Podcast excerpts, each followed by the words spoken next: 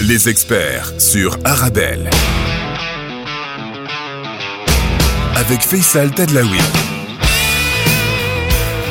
Bonjour à toutes et à tous et ravi de vous retrouver dans les experts Arabelle comme tous les jours entre 17h et 18h sur Arabelle. Vous le savez, l'émission qui fait le pont entre la Belgique et le Maroc, entre le Maroc euh, et la Belgique. Vous savez que vous pouvez réagir sur les réseaux sociaux et vous avez les deux numéros de téléphone aujourd'hui pour pouvoir euh, réagir, nous envoyer bah, vos commentaires, un audio WhatsApp ou un écrit euh, WhatsApp et puis aussi tous les sujets que vous avez envie qu'on traite pour vous. Le numéro belge, bah, vous le savez, c'est le 0488 106 800 et le numéro marocain c'est le 06 2004 2005. Ces deux numéros sont des numéros euh, WhatsApp. Le procès, le procès des attentats, euh, si attendu, tellement euh, attendu, et dont les débats ont commencé le 5 décembre ici à Bruxelles. Eh bien, on va en parler aujourd'hui avec mes deux experts. Luc Hénard, président honoraire du tribunal de première instance de Bruxelles et porte-parole de la cour d'assises dans le cadre du procès des attentats, et Stanislas Eskenazi, maître Stanislas Eskenazi, avocat qui est avec moi, qui vient pour la deuxième fois dans les experts arabes Émission spéciale euh, procès des attentats de Bruxelles. C'est tout de suite dans les experts Arabel.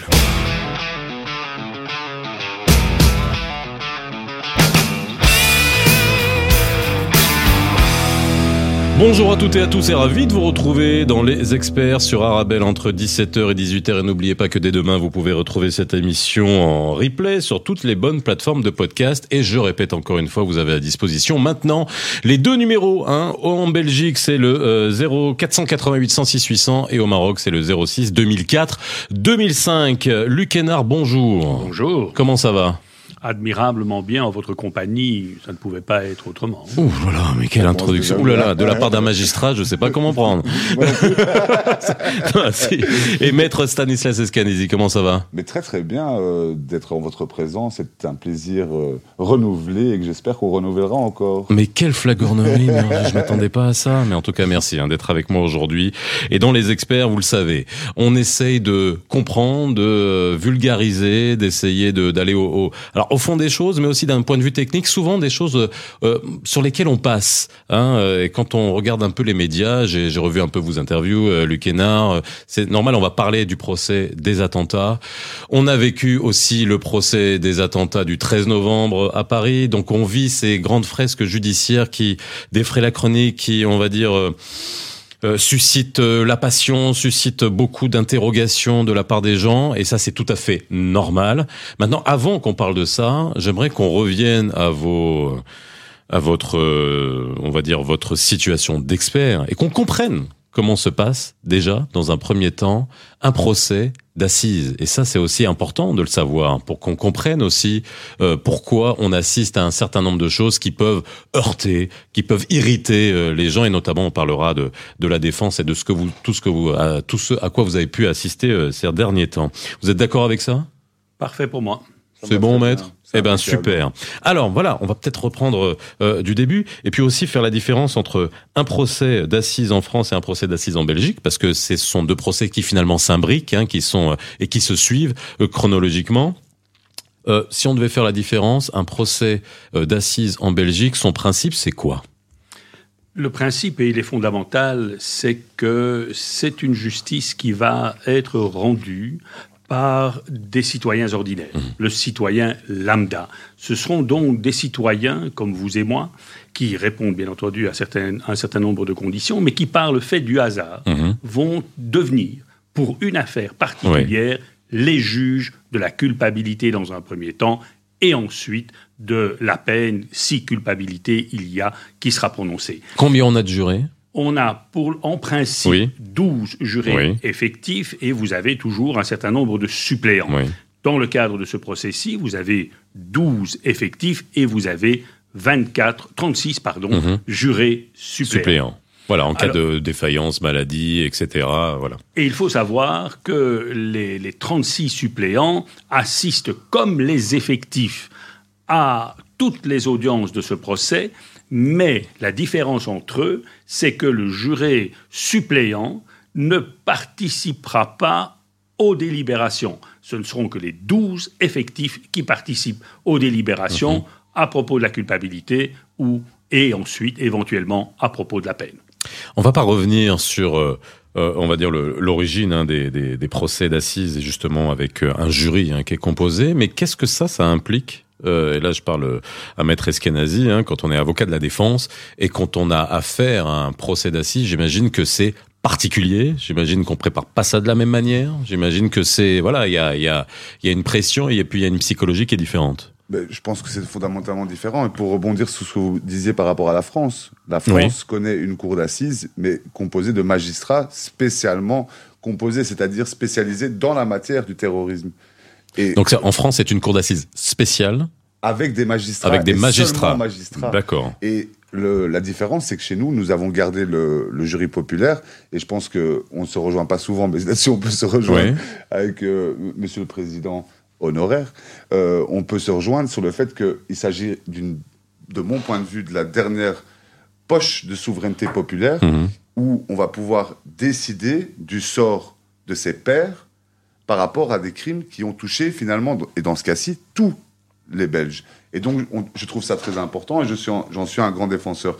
Mais ça implique aussi euh, une, une obligation de vulgarisation, puisque quand on est jury et qu'on a une personne lambda, on n'a pas l'habitude de tout ce qui se passe. Et Madame la Présidente explique tout au long, et elle fait ça très bien d'ailleurs, mhm. tout au long des débats, ce qui se passe.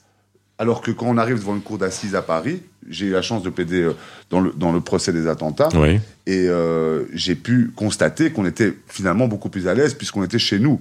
On est devant des magistrats, les, les, on n'avait pas toutes ces questions de vulgarisation, et il n'y avait pas toutes ces explications obligatoires, ce qui rendait finalement la musique un peu plus facile en termes d'organisation. Alors justement, dans un procès d'assises avec un jury populaire, il y a nécessairement la donnée, on va dire, irrationnelle, émotionnelle, qui euh, n'est pas censée rentrer en jeu dans une cour d'assises spéciale comme en France où on a des magistrats qui vont peut-être statuer sur un volet extrêmement technique en essayant d'être le plus objectif possible. Est-ce que ça, ça fait euh, partie aussi de ces, euh, de ces procès où on doit gérer cette donnée émotionnelle qui est normale, qui est humaine?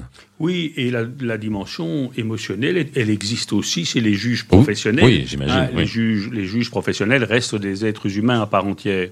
Mais ce qui, et ça peut paraître paradoxal, et c'est la volonté du législateur qui a considéré que les faits les plus graves, eh bien, devaient être jugés par des citoyens ordinaires. Mhm. Et c'est une très très belle marque de confiance. Parce que oui, et, Maître Eskenazi vient de le dire, il y a, il y a toute la technicité de la, de la problématique, euh, mais, et je suis un ancien président de cour d'assises, mhm. j'ai toujours été très impressionné par la qualité de la démarche du juré ou donc du jury, puisque mhm. c'est à 12 euh, qu'ils vont prendre leur décision. Eh bien, vous avez évoqué l'émotion, vous avez évoqué cette dimension très humaine de la mmh. démarche, mais il y a aussi une, un constat que l'on peut faire, c'est que ce citoyen qui n'a pas la technicité du droit, en tout cas parmi ses connaissances, eh bien, il arrive au travers de sa démarche à avoir une volonté de comprendre ce que l'on reproche à un autre citoyen qui se trouve devant lui, et il va avoir par rapport à cet autre citoyen une rigueur dans la démarche. Alors on vous dit oui, les effets de manche des avocats, etc., etc. Moi, je n'y crois pas. Je crois que véritablement, il y a une telle imprégnation de la mission, et cette mission, c'est quoi? C'est de juger, de juger un de leurs semblables, et ils le feront avec une rigueur qui est absolument remarquable. Et vous qui avez été président de cour d'assises, excusez-moi de vous interrompre, est-ce que vous avez déjà euh, assisté à des verdicts rendus par des jurys qui, euh, s'ils avaient été jugés par des juges euh, ou des magistrats professionnels, auraient été complètement le contraire. C'est une question qui me qui me taraude. Alors souvent, je suis désolé, moi la, la seule la seule le seul rapport et contact avec ces ces procès euh, euh de jury, c'est les grands films américains, bien évidemment, avec extrêmement romancés. Mais il n'y a pas de il y a il y a quand même des fois des parts de de, de vérité quand on creuse un peu. Est-ce qu'on peut avoir cette des fois cette ambivalence totale ou cette contradiction totale? Mais, Ou c'est rare? C'est rare. Alors on, dit souvent, et ce fut un des motifs euh, pour dire qu'il fallait à tout prix supprimer la cour d'assises parce que, ben, enfin, ça n'a pas de sens, aller mmh. confier une mission aussi importante à des citoyens ordinaires. Eh bien, je pense que c'est euh, un rien méprisant les gars du citoyen. C'est condescendant, c'est un peu condescendant. ouais, méprisant. exactement. Alors peut-être qu'il y a eu euh, des, des, erreurs dans le cadre de décisions qui ont été prises par des cours d'assises. C'est possible, mais aller prétendre qu'il n'y a pas d'erreur euh, dans les décisions qui ont été prises par les professionnels serait un énorme mensonge. et il faut savoir aussi que, euh, et la règle de la Cour d'assises est ainsi faite que si, euh, par impossible, il devait y avoir une erreur incroyable commise mhm. par le jury, le président de la Cour d'assises a le droit, en vertu de la loi, de dire c'est une erreur et donc on n'accepte pas la décision. C'est ce sont des, faits euh, qui se sont produits, mais ils restent extrêmement rares parce que je crois que, au-delà de la mission individuelle, n'oublions pas que la décision se prend à 12 et que durant toute la période pendant laquelle le, processus décisionnel va se produire, eh bien, euh, les discussions entre les douze jurés, ce sont des discussions qui sont parfois très vives, avec des positionnements qui peuvent parfois être très très différents, mais avec la volonté, et celle-là, elle est commune, et on sent cette solidarité au sein du jury pour arriver à une décision qui va être la vérité judiciaire, mhm. hein, et qui soit la décision qui, par rapport à leur âme et conscience, sera la bonne décision. Et je crois que très souvent, ces décisions prises par un jury de cour d'assises, eh bien, ont cet effet que l'on attend tous d'une décision judiciaire, c'est euh, une sérénité et c'est de permettre au corps social eh bien, de continuer à vivre avec ce qui s'est produit et ce qui a été qualifié par eux. Et ça, je crois que c'est un très très beau résultat que l'on obtient au travers de ce processus de la Cour d'assises populaire, à la différence, comme il le disait, de la Cour d'assises professionnelle, mhm. parce que ça, pour le dire de manière un peu directe, euh, oui, ça a peut-être le goût de la cour d'assises, mais ça n'est plus du tout une cour d'assises. La cour d'assises, et je suis un défenseur de notre cour d'assises, et je suis ravi que notre Parlement ait rejeté plusieurs fois les tentatives pour la supprimer, parce que la qualité est au rendez-vous, et c'est un moment démocratique qui est vraiment, vraiment Alors justement, on va en parler parce que c'est un moment démocratique jusqu'au bout des ongles. Et c'est là où on teste la démocratie vraiment. Euh, Tout à fait. Euh, on la pousse dans ses retranchements, on va dire les, les, les, plus éloignés. On fait une petite pause dans les experts euh, Arabel. On parle du procès des attentats de Bruxelles, hein, dont les débats ont commencé le, le 5 décembre. On va, on essaye dans un premier temps de vous expliquer et comprendre comment fonctionne une cour d'assises, comment fonctionne un procès, à quoi on va pouvoir s'attendre, et puis aussi qu'on puisse expliquer et comprendre hein, tout, euh, on va dire, c'est euh, tous ces événements qui ont eu lieu, qui peuvent irriter beaucoup de gens, qui peuvent aussi être perçus par d'autres pays comme, euh, allez, mais qu'est-ce qui se passe, quoi Pourquoi on fait tout ça? Mais c'est là où on parle de la démocratie vraiment dans toutes dans toutes ses formes. Euh, vous pouvez utiliser notre numéro de téléphone le 0488 106 800 si vous êtes en Belgique, le 06 2004 2005 si vous êtes au Maroc pour réagir et nous envoyer vos commentaires. On se retrouve dans quelques minutes dans les experts sur Arabelle. Posez toutes vos questions au numéro belge WhatsApp 0488 106 800. De retour sur le plateau des experts. Arabelle, on est ensemble jusqu'à 18h et si vous venez de nous rejoindre, sachez que Luc Hénard est avec moi, président honoraire du tribunal de première instance euh, de Bruxelles et porte-parole de la cour d'assises dans le cadre des procès des attentats euh, du procès des attentats de, Bruxelles. Maître Stanislas Eskenazi, avocat, est avec moi euh, également, mes deux experts hein, qui vont vous permettre de mieux comprendre comment fonctionne un procès d'assises en Belgique et puis surtout à quoi on peut s'attendre. Et aussi au niveau de la défense parce que c'est là aussi qui est, c'est intéressant de, de, comprendre quels sont les droits de la défense et c'est souvent, souvent, souvent euh, ce qui euh, peut euh, susciter de l'incompréhension de la part des observateurs, de l'incompréhension, de susciter de l'émotion parmi la famille des victimes et on y pense aux familles des victimes et ça de manière extrêmement poussée. Je, je l'ai pas dit avant qu'on commence parce que je voulais rester très froid dans l'analyse de, de, du fonctionnement et bien sûr, nous on a de l'émotion, on a de l'émotionnel, mais on va essayer de la mettre au frigo parce que je pense que ça aussi c'est votre métier, votre capacité à mettre l'émotion au congélateur pour pouvoir euh, faire au mieux votre au mieux votre travail. Nous on essaie de faire la même chose, mais c'est pas c'est pas c'est pas ça va pas la même portée, mais on n'est pas obligé de le faire non plus.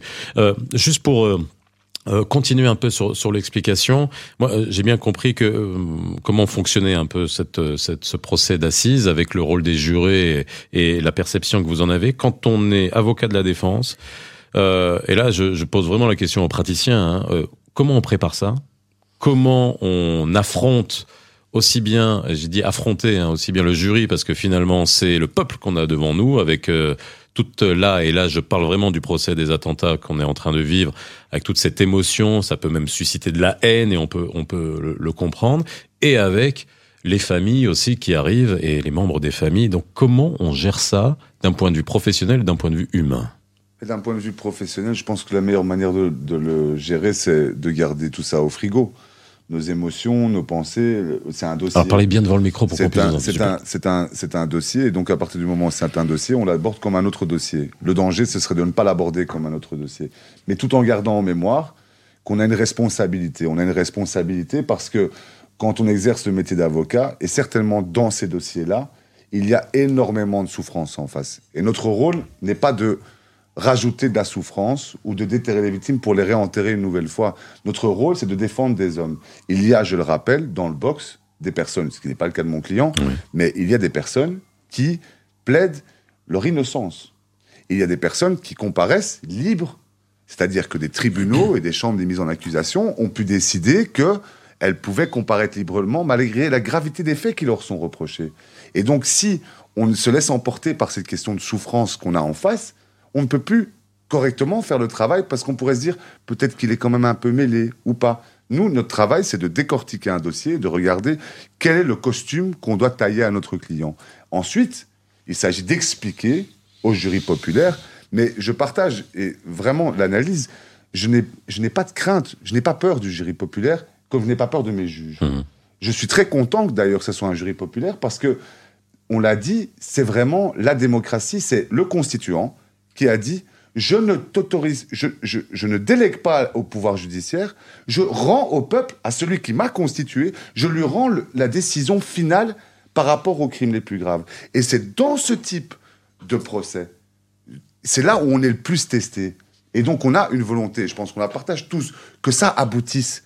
Pour ceux qui sont des grands défenseurs, comme je le suis, comme euh, Monsieur le Président l'est, de la, du jury populaire, je, je veux que ça fonctionne.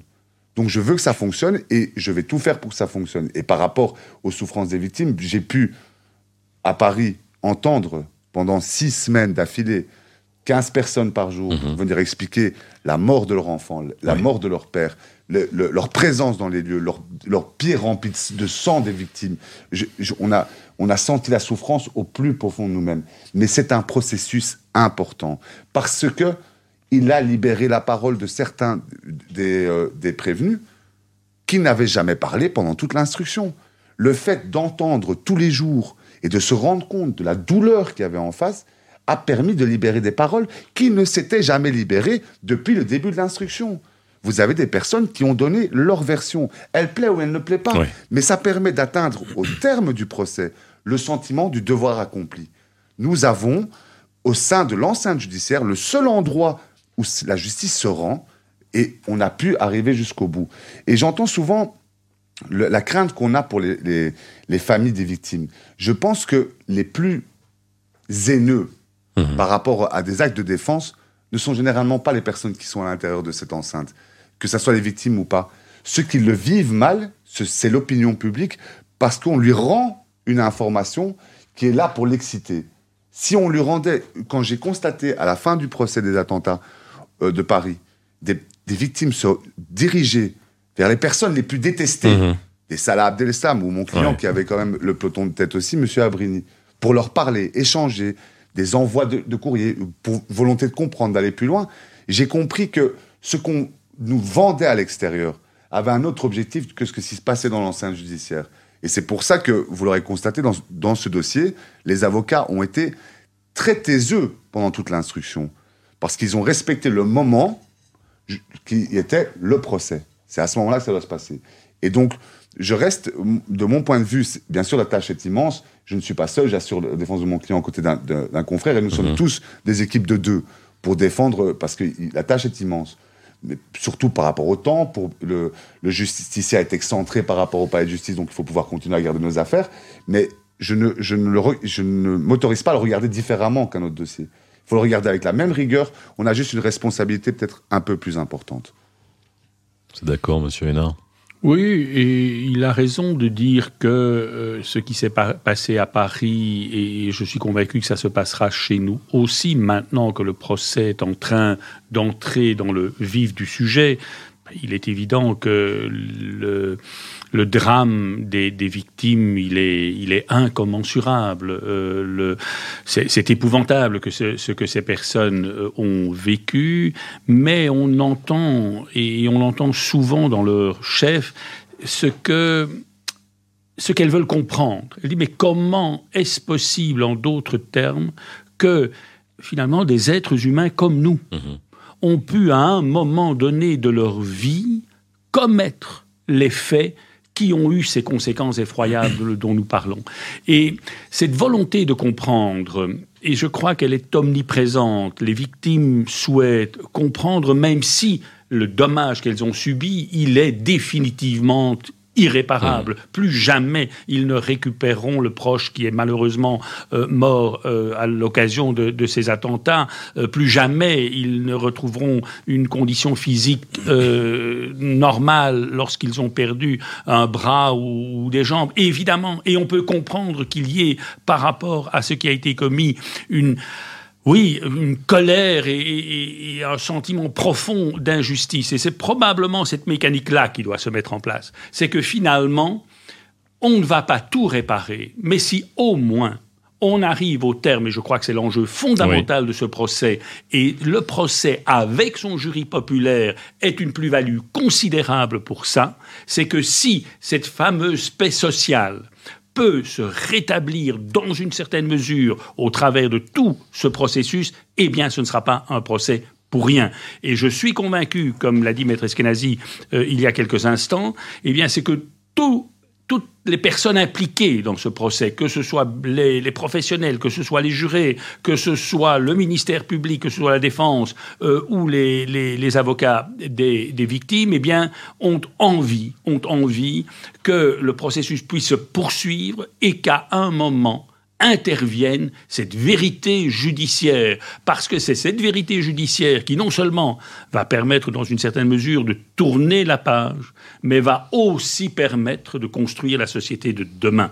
Parce que si on comprend ce qui s'est passé, mhm. et comprendre ne veut pas dire justifier, euh, justifier évidemment. Mais c'est souvent ça, et c'est ce que j'allais vous poser comme question. Comment on fait en sorte, et encore une fois, dans la et là, je je vais je vais pas faire un mea culpa, mais en tout cas mettre le doigt sur la diffusion médiatique, la couverture de tels procès, où justement on a l'impression qu'on s'attarde sur des détails qui sont disséminés, amplifiés, qui euh, suscitent l'émotion sans qu'il y ait d'explication derrière sur les points techniques justement. Et souvent, compréhension veut dire justification dès qu'on essaie de comprendre peut-être psychologiquement un acte ou alors un cheminement d'un terroriste quel qu'il soit. Euh, est-ce que c'est le justifier? Ça, ça c'est la vraie question c'est dans le, la lecture, hein, qu'elle soit médiatique, qu'elle soit populaire. je, pense, je pense que pour une fois, la durée du procès qu'on dénonce permet d'éviter cet écueil. Puisque comme on va durer longtemps, les personnes qui vont suivre, en tous les cas les journalistes qui vont suivre, pour la durée, auront le temps d'intégrer tous ces détails techniques. Et, et, je pense que le rendu au fur et à mesure du procès sera de plus en plus de qualité. Je parle d'expérience, de ce que j'ai pu voir. Mhm. Au début, bien évidemment, euh, les premières sorties de Salah Abdel-Islam, la, la, salle était remplie pour le voir dire ce qu'il avait à dire. Et puis, on a vu des journalistes qui étaient présents tous les jours, suivre tous les points, puisqu'il y en a certains, d'autres qui ont écrit des très bons livres par rapport à ce qu'ils ont pu euh, voir. Et on se rend compte qu'ils ont baigné, comme le jury populaire va le faire maintenant, dans cette technicité et le rendu est beaucoup plus correct. Je veux dire, vous, savez, on va prendre l'exemple d'aujourd'hui. Aujourd'hui, euh, mon client se plaint de ne pas pouvoir écrire. On lui donne une sorte de crayon souple euh, qui n'a pas de sens. Et on va nous dire, ah, mais ils se sont énervés pour un crayon. Non, c'est pas la question.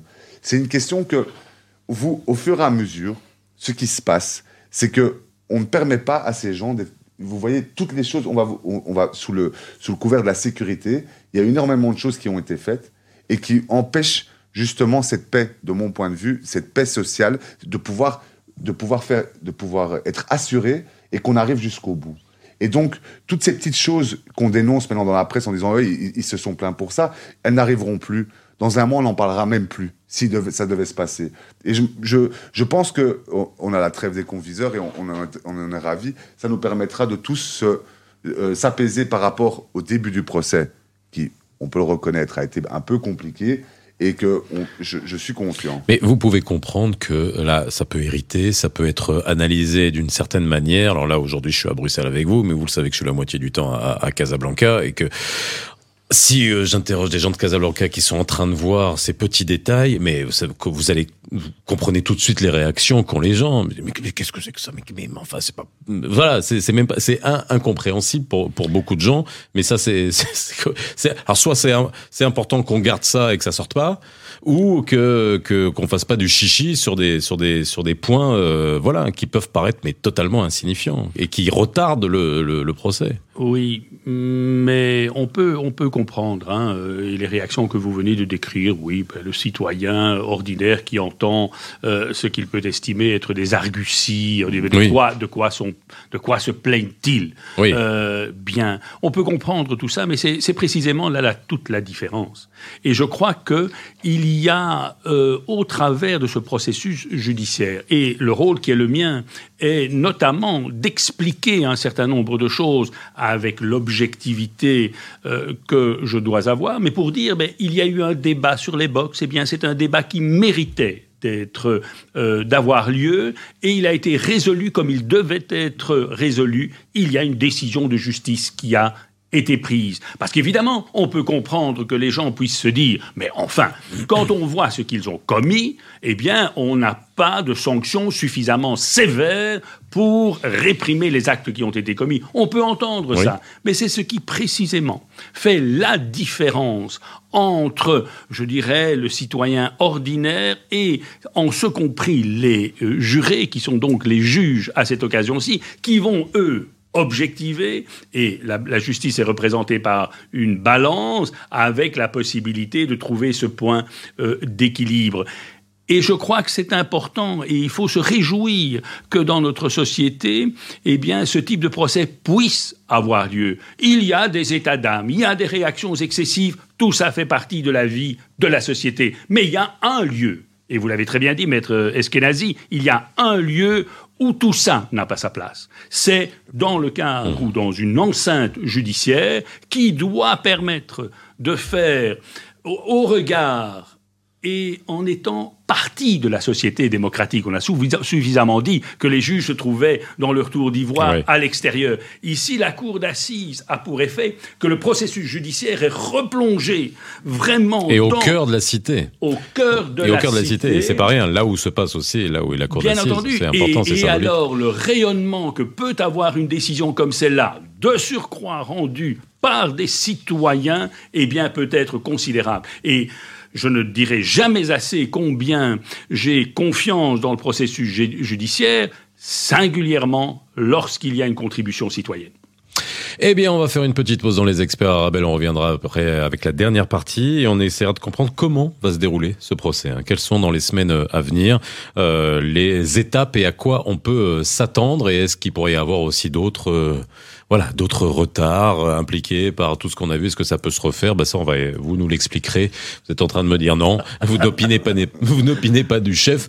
Euh, N'hésitez pas à utiliser nos numéros de téléphone. Vous savez, il y en a deux. Hein, c'est des numéros WhatsApp que vous pouvez utiliser. Si vous êtes en Belgique, c'est le 0488 106 800, le 0488 106 800, et au Maroc, c'est le 06 2004 2005. Petite interruption. On revient juste après dans les experts. Posez toutes vos questions au numéro belge WhatsApp 0488 106 800. De retour sur le plateau des experts Arabelle avec mes deux experts, Luc président honoraire du tribunal de première instance de Bruxelles et porte-parole de la cour d'assises dans le cadre du procès des attentats et Stanislas Eskenazi, maître Stanislas Eskenazi, avocat de la défense.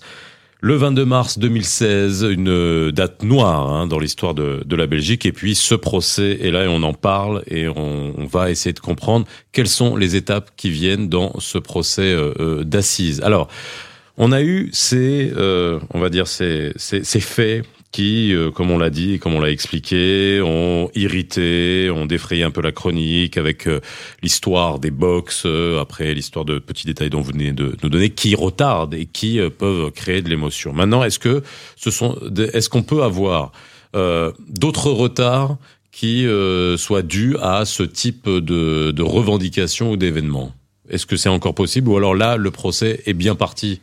Mais si vous permettez une seconde, parce que quand vous utilisez le terme de revendication, il faudrait pas mal le comprendre. Non, non, euh, j'ai une revendication. C'est pour ça que je le précise. Euh, les revendications qui sont formulées, comme celle des box par exemple, ont été tranchées par la justice et elles ont été considérées comme justes.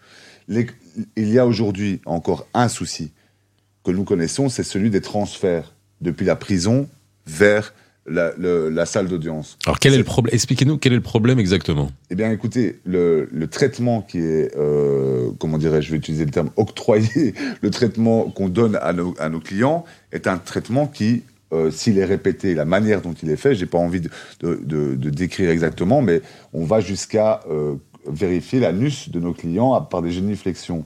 Je veux dire, il y a un moment donné, il faut arrêter dans le délire sécuritaire ce sont des gens qui sont dans une prison haute sécurité, qui sont transportés par des policiers formés pour la sécurité, qui vont être ramenés dans une salle hautement sécurisée, derrière un box en verre. Et à un moment donné, si on leur impose ça, et à l'époque, maintenant ça a été enlevé, on leur mettait de la musique hard metal dans les oreilles et on leur, occultait les yeux, vous leur enlevez tout ça au moment où ils rentrent dans la salle d'audience, et puis vous allez leur dire, monsieur, vous allez parler maintenant. Ça n'a pas de sens. D'ailleurs, la Cour européenne des droits de l'homme a déjà tranché cette question. Et donc, nous ne sommes pas d'accord avec ça. Et nous avons donc saisi le président du tribunal de première instance mmh. en référé par rapport à cette question.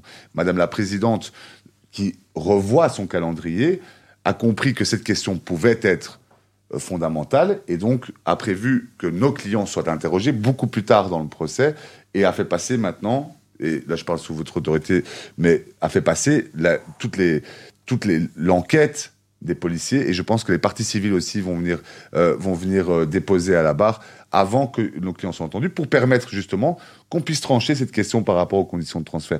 On ne demande pas, et je le répète souvent, que euh, moi je ne demande pas que mon client puisse être assis là avec un mojito et un transat. Je demande qu'on le respecte dans sa qualité d'être humain, même si on peut, bien évidemment, et quand ça peut hériter, vu les faits qui sont reprochés. Mais il faut parfaitement faire une on ne peut pas balancer l'horreur des victimes avec nos revendications, parce qu'elles ne s'inscrivent pas sur le même plan. Ce qui est arrivé, et M. le Président l'a exprimé très justement, est juste, en fait, irréparable. Et donc on ne sait pas le peser, on ne sait pas le mettre en, rapport avec nos revendications, qui sont des revendications qui relèvent du droit, du droit à un procès équitable. Et il ne faut pas les mettre en balance, parce que leur douleur sera de toute façon plus importante. Parce que, prenons le cas inverse, imaginons que nous allons prendre la douleur des victimes pour jauger ce que nous revendiquons, ben, on ne pourra jamais rien revendiquer. On pourrait prendre nos clients et les mettre sur des charbons, euh, ardents, que ça ne suffirait pas par rapport à ce qui s'est passé en face. Donc c'est ça la justice aussi. C'est ce détachement par rapport à cette douleur. Luc Hénard. Oui, je peux me retrouver dans une large mesure dans ce qui a été dit. Euh, on ne compare pas la situation des uns et la situation des autres. Cela étant, cela fait partie euh, d'un processus et il est démocratique celui-là. Et c'est sûr que euh, on pourrait réagir à chaud. Et il l'a très bien dit. On peut tout de suite les pendre parce que quand on voit ce qu'ils ont commis, eh bien, ça pourrait être une réaction. En tout cas, on peut entendre ce genre de choses. Mais précisément, il n'y a pas lieu de faire, et c'est sans doute la difficulté de l'exercice, euh, c'est que euh, vous avez évoqué le box avec raison, il y a eu tout un débat sur, sur ces box, et euh, ben, la présidente, et c'était finalement la seule à prendre la décision, je l'ai répété très souvent, elle a dit, eh bien, l'infrastructure que vous me donnez là ne me permet pas de mener un procès conformément à nos règles de droit pointe à la ligne. Mhm. Il a fallu cet arrêt. Aujourd'hui, nous avons un box qui répond, me semble-t-il, à ces exigences. Maintenant, il est évident que les personnes qui comparaissent, je parle donc des accusés, il faut une fois le rappeler encore, ils sont aujourd'hui présumés innocents. Eh bien, il est important pour que... Quand bien même certains soient, euh, dans le cas des procès des attentats de Paris... Ils sont pour certains d'entre eux. Alors c'est ça que beaucoup de gens peuvent ne pas comprendre. Hein. Bien entendu. Voilà. Comment Alors, c'est est-ce que on est en Europe, Belgique, France? Alors je sais que la justice, chaque pays est souverain euh, dans, dans, sa justice, mais il y a quand même une limite dans l'acceptation intellectuelle des choses. Mais moi, je veux dire, il y a un moment donné qu'il n'y ait pas de vase communicant, mais après on peut comprendre ça d'un point de vue du droit. Euh, il n'y a pas de, il n'y a pas d'imperméabilité, mais euh, mais vous savez, je, ne suis pas de ceux qui défendent euh, à tout prix que notre système démocratique est un système qui doit être imposé partout dans le monde. Il y a des nuances qui peuvent être mhm. apportées. Mais nous vivons, nous, en Belgique, dans un système qui est démocratique, auquel, à titre personnel, je suis très attaché et je suis très inquiet parfois quand il y a des écarts par rapport à ces règles. Mais bien, nous sommes en Belgique et ça n'est pas du nationalisme à bon mmh. marché, c'est tout simplement un pays avec un système déterminé. Eh bien, ces règles, elles doivent être respectées et il y a sans doute des pays dans le monde où on regarde la manière dont nous fonctionnons en disant ceux-là, ils sont complètement euh, fous ou malades. Soit ils peuvent le penser. Ce qui doit être fait, c'est le respect des règles qui sont les nôtres.